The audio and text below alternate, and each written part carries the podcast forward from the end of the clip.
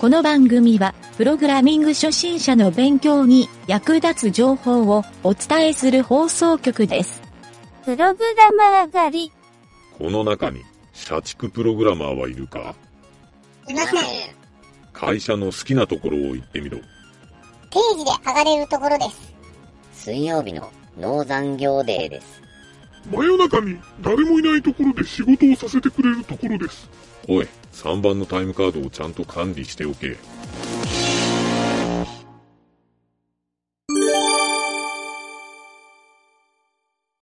裏技のコーナー。はい、どうも、ゆげだです。はいです。はい。えー、今回の裏技のコーナーなんですけど、えー、ちょっと僕が今回また一本裏技ネタを用意してきたので、えー、酒井さんもきっと一本用意してくてくれてるだろうなと思ってです ね。じゃあまあ、とりあえず僕からこの裏技、えっ、と、一本紹介してみましょうか。はい。よろしいですかあお願いします。はいぜひぜひ。僕のこの裏技のまずタイトルがですね、えー CSS で SVG 画像の色を変更する裏技っていう、お、マニアックな裏技マですニね。アックな、これ意外とですね、僕よく使う技なんで、あうの、んぜひですね、あの、なんかプログラミングやり出して、HTML いじる機会って多いと思うんですよ。ホームページを作ったり。そうですね。で、そういう時に、最近だと SVG 画像よく皆さん使うんじゃないかなと最近多くなってきましたよね。そうなんですよ。もうアイコンとかはほぼ、やっぱ軽いですからね、SVG。うん、そうですね。はい埋。め込み、埋め込みもできますからね。そうなんですよ。いいですそうよなんねで。すよ。で、ここで、まあ実はその、色を変更するっていうタイトルなんですけど、実は色以外でも、SVG ってそもそもタグ構成なんで、うんあの、うん SVG の中身って CSS でほぼいじれちゃうんですよね。はいはいはいはい。確かあの、に。 SVG の中にスタイルシート書くじゃないですか。スタイルタ書きグますで。ね。そうですね。そうなんですよ。で、あの、別にそれをそのままいじってもらってもいいんですけど、あの、結構その SVG ファイルって、イメージタグで表示をしてるっていうのもよく見かけるんですよ。そうですね。結構多いと思います。そうなんですよ。はい。僕も当初それをやってて、で、そのイメージタグで表示した SVG の、例えば色がマウスオーバーで、こう、黒から白にしたいとか、ううなんか、そういう場合あるじゃないですか。ありマまウす、あスりオーまバす。ー処理を入れたい。ああいうあ時りますにね。変えられないんですよね、SVG の色が。帰れないですね。そうなん通ですよ。常はって。はい。そうなんですよ。でそれを、まあ、実は変えられるんだよっていうやり方うを、ん坂井さんご存知でしたこのやり方。もう使っ僕てまはすね、あんまりまだ SVG を使わないんですよね。あそうなんですか未だに通常の画はいはい像が多いので。そうなんですか。まあ、ピングとかね、あの、扱いやすいので、まあ、簡単にやるって手もあるんですけど、ちょっとでも、なんかこう、サイトの速度を上げたいとか、そうですね。 SEO とか意識してる人は、やっぱおすすめな技ですね。じゃあ、今回紹介すそうる。です。ね。あとはまあ画像を加工しながら表示したいとか、よくありますもんね。そうですね。そういう時にかなり便利なので。そうなんですよ。もうこの SVG はですね、中でアニメーションも含めたりするんで、はい。かなり柔軟に。そうなんんですよ。結構ね、あの、使い勝手のある、このファイル。僕結構前に、その SVG を使って、いろんなタイプの、あの、ナウローディングをいっぱい作ってた時期があったんですよ。よく使いますよね。ナウローリングとか、ローリング系は。はい。そうなんですよ。結構、そのブログはアクセスが多くて、やっぱり。りみんな、あの、そういうの欲しがってんだなって思いましたね。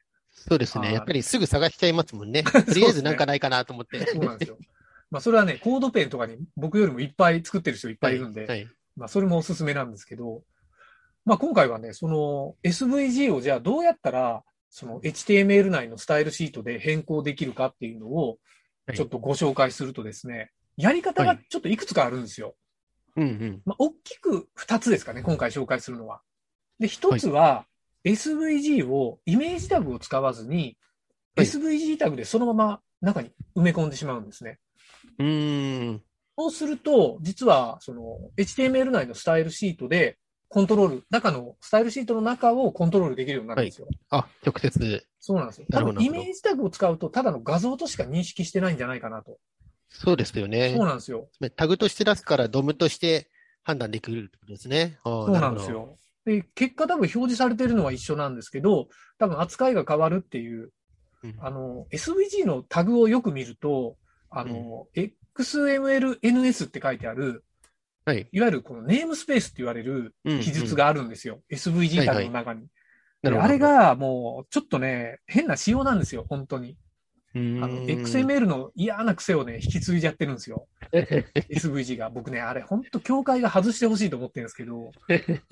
そう。でもまあ、ちょっとそれはもう現在の仕様なんで仕方ないんですけど。まあもう仕方ないと。はい。うんまあ、ということで、その SVG タグを、実はその SVG ファイルって作ってる、あると思うんですけど、はい。そこの中身を単純に、そのイメージタグじゃなくて、その部分にコピペするだけで、うんうん。まあ、自由に扱いやすくなりますよと。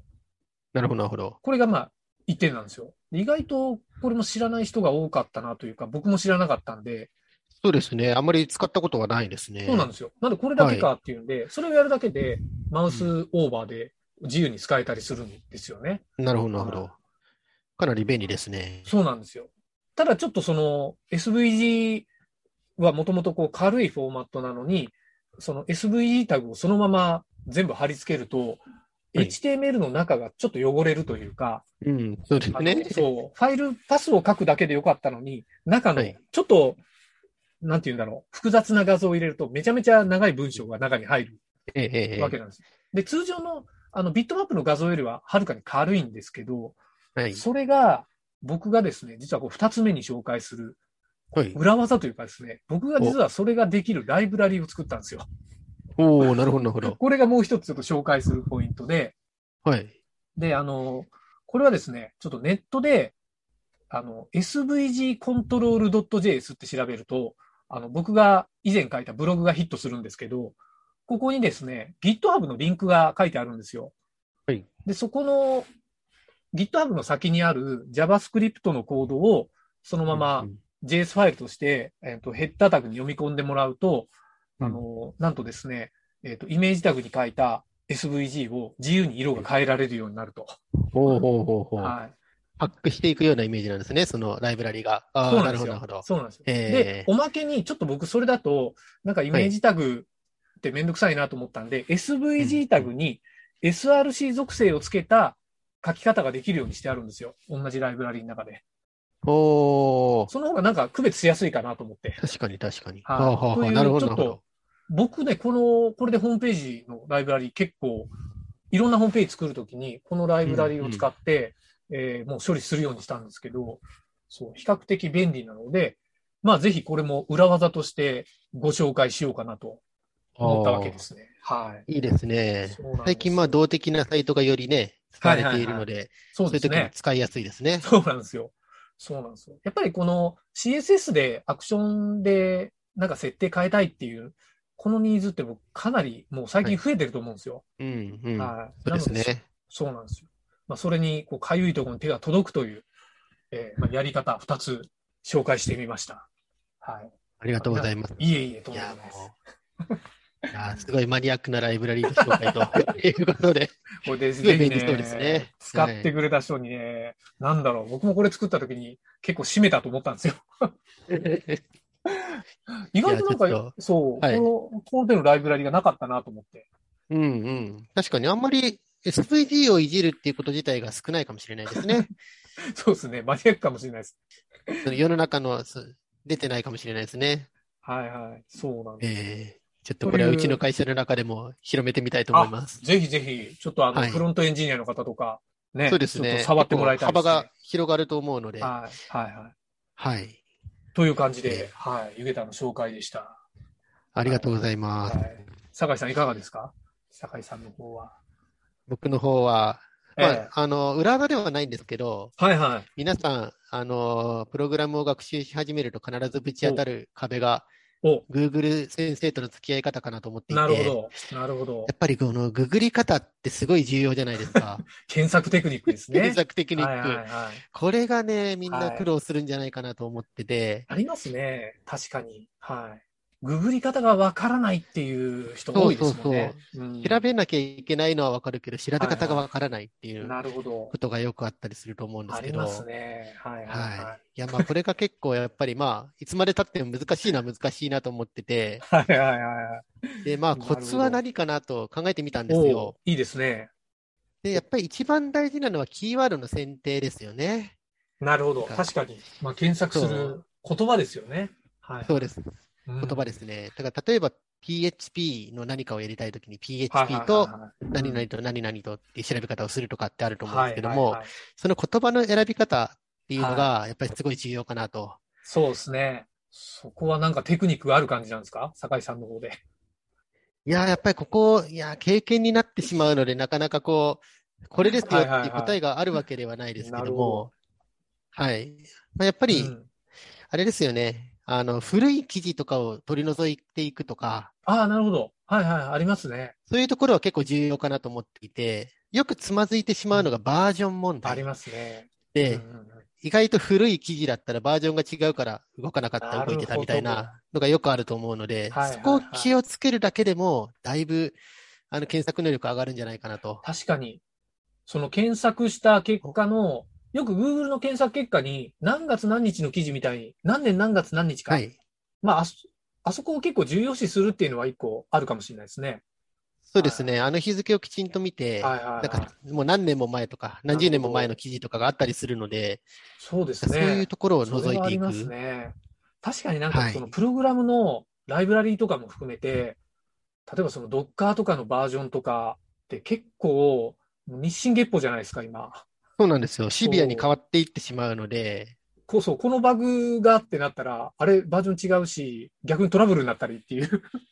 そうそうそう、よくあったりして、同じ対処したらね、より壊れたみたいな、最悪よ よくあると思うんですけど、 はい。そう、最悪の、もう戻せなくなっちゃったみたいなのもあったりするので、やっぱりそのあたりは気を使うのかなと。はい。で、あと一個は、ダブルコーテーションをきちんと使うっていうのが結構重要だと思ってて、はい。 あの、Google うのん、そうですね、単語とかを、はいはいまあはい区切ったり、区切らなかったりっていう時に、ええスペースとかが入っていると勝手にこう区切って検索してしまうみたいなのが、まあはいはいはい当然しようとしてあると思うんですけど、それをダブルコーテーションで囲ってあげると、一つの単語として見てくれるとか。なんかあのー僕よくやるのは、あのープログラムとか、そのコマンドとか、あのー例えばエラー出たエラーメッセージとかを、はい。そのままぶち込むじゃないですか。あの、検そう索ですそうですまの、あの、フォームのとこさにに。打ち込みますで、ね。その時に、あのーはいなんかコマンドで多いんですけど、ハイフンとか入ってると、ちょっと違うモードにき切り替わるのか、なんかうまく検索されない、ヒットしないっていう、よくあるじゃないですか。あります、あります、ありまそす。うなんはでいす。よだからまあ、その時はね、ダブルコーテーションをつけるっていうのはまあ、ダブルコーセテーショオンでリーな気がしますはいね。囲っていただ確くとかに。そうですね。そうすると、まあ、検索したいのがちゃんと出てくるとはいはいはい、いう、この2点を気をつけると、結構、検索の効率が上がるんじゃないかなと。そうですね。なんかもう、あれですよね、検索オプションとかうまく使ってると、使ってたりしてます酒井さんって。検索オプションって。そう、あれで、そうですね使ってます。特に、そうですね、期間の絞り込みとか、はい。まあ、あと言語のところが、ね、日本語だけになってた確ら、ちかにそうょなんっですとよ広げてみるとか。そうなんですよね、あれ。なんかあの、はい。そう、プログラミングはね、やっぱ海外の方が情報多いんで、結構、そうなんですよ。そう、日本語で、そう、はい。やっぱり英語サイトに、うん。英語サイトのもんですよね、やっぱり。もう論文とか開いて、そうなんビでっすてなよっねてる場合じゃないんですよ。場合じゃないですね。なんとか頑張って読み解こうと。そう。ヒントだけでも見つけに行かないといけないですからね。確かに。ありますね。でも、そこに答えがバッチリ書いてあったりするんですよね。そう。そういうところに、あ、これこれみたいなのが、そうそうそうそう。英語で、英語で書かれていると、そうねな、んでやっすよぱり、やった、当たりだ、みたいな。一番多いのは、なんかあの、スタックオーバーフローにやっぱり答えが結構載ってんすよね。多いですよね。同じようなハマり方を。でも日本語じゃないんですよ。そうそうそうそそうう。そうなんですよそ。うなんですよ。質問もそうだし、そう答え、回答も、ね、全部英語なので、やっぱり英語はね、うどうしても多少読める力は必要です よね。ん。そうですね。まあ、今時ね、翻訳しながら読んでも、あそうです、そうです。うんなかなかいけますしね。いけるんいやで、ー、わかりますわ。検索重要ですね。検索は非常に重要だなとうん思っております。確かに。まあ、検索でうまくヒットしないっていうことは、人にもうまく聞けないっていうことですからね。そうですね。もう何を聞いてるかわからないってそうこですとねになるっていう。うん。うん。そうか。だからメンターの人が真横に座っていても、何がわかんないのか説明できないとダメってことですよ そうでね。すね。それと同じことですね。確かに。なるほど。重要ですね。そういう、そうか、検索。うん。はい Google のなんかいろんな検索技みたいなのもきっといっぱいある、あるんですよね。まあ、検索したらそれこそいっぱい出てきますよね、きっと。そうです、そうです。あの、単語を取り除くとかね、この単語を入れない検索とかもあったりするので、あーきちんと調べるとなほど結構柔軟はいはいにはい検索できたりしますけど。なんかあの、すごい不思議なんですけど、その、本当は新しい日付の方が、検索っていうか、鮮度の新しい情報のはずなんですけど、検索結果ってやっぱり日付順にはならないんですよね。そうですね。そう。なのなので、次のページ行ったら実は最新の情報があったみたいな、あそうーいうのそうもそうそう。あるので、ありがちな感じなんそうで。なんですよ。いやー、そうか。ググって。まあ、うん逆に言うと、酒井さんどうですかね。一は日ググらない日って365日で1回でもありましたいやー、ないんじゃないですかね。もう、最最近ね、びっこくりのです話よよくするんですよ。いや、まあ、エンジニアに限らずなんですけど、はいググらない日ってないんじゃないかっていう。 まずないですね。もう何でもねとりあえず Google に打ち込めばそうですよ答えねが返ってくるみたいな、そんな感じなので。そうなんですよ。そう考えると、ものすごい Google に握られてますよね、うちらっ握て。られてますね。もう Google なかったらそう生きていけないんじゃないかぐらいの、そうなんですぐよら。い握られてちょまっすね。と、この辺で美味しいとこ食べ行こうかって言ったら、まずね、Google マップ開くでしょ、そうですみんなね。いや、もう間違いないです ね。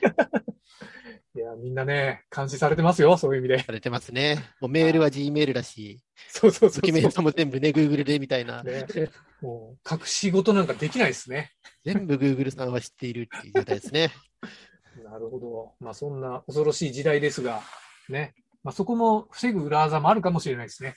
そうですね。そういったところも今後ご紹介できると面白いですね本。当ですね。という感じで、じゃあ今日はこんな2つ紹介してみました。はい。また次回もね、面白い技を紹介したいと思いますので、はい。よろしくお願いします。よろしくお願いします。ははい。お疲れ様でした。い。ありがとうございました。はいはい。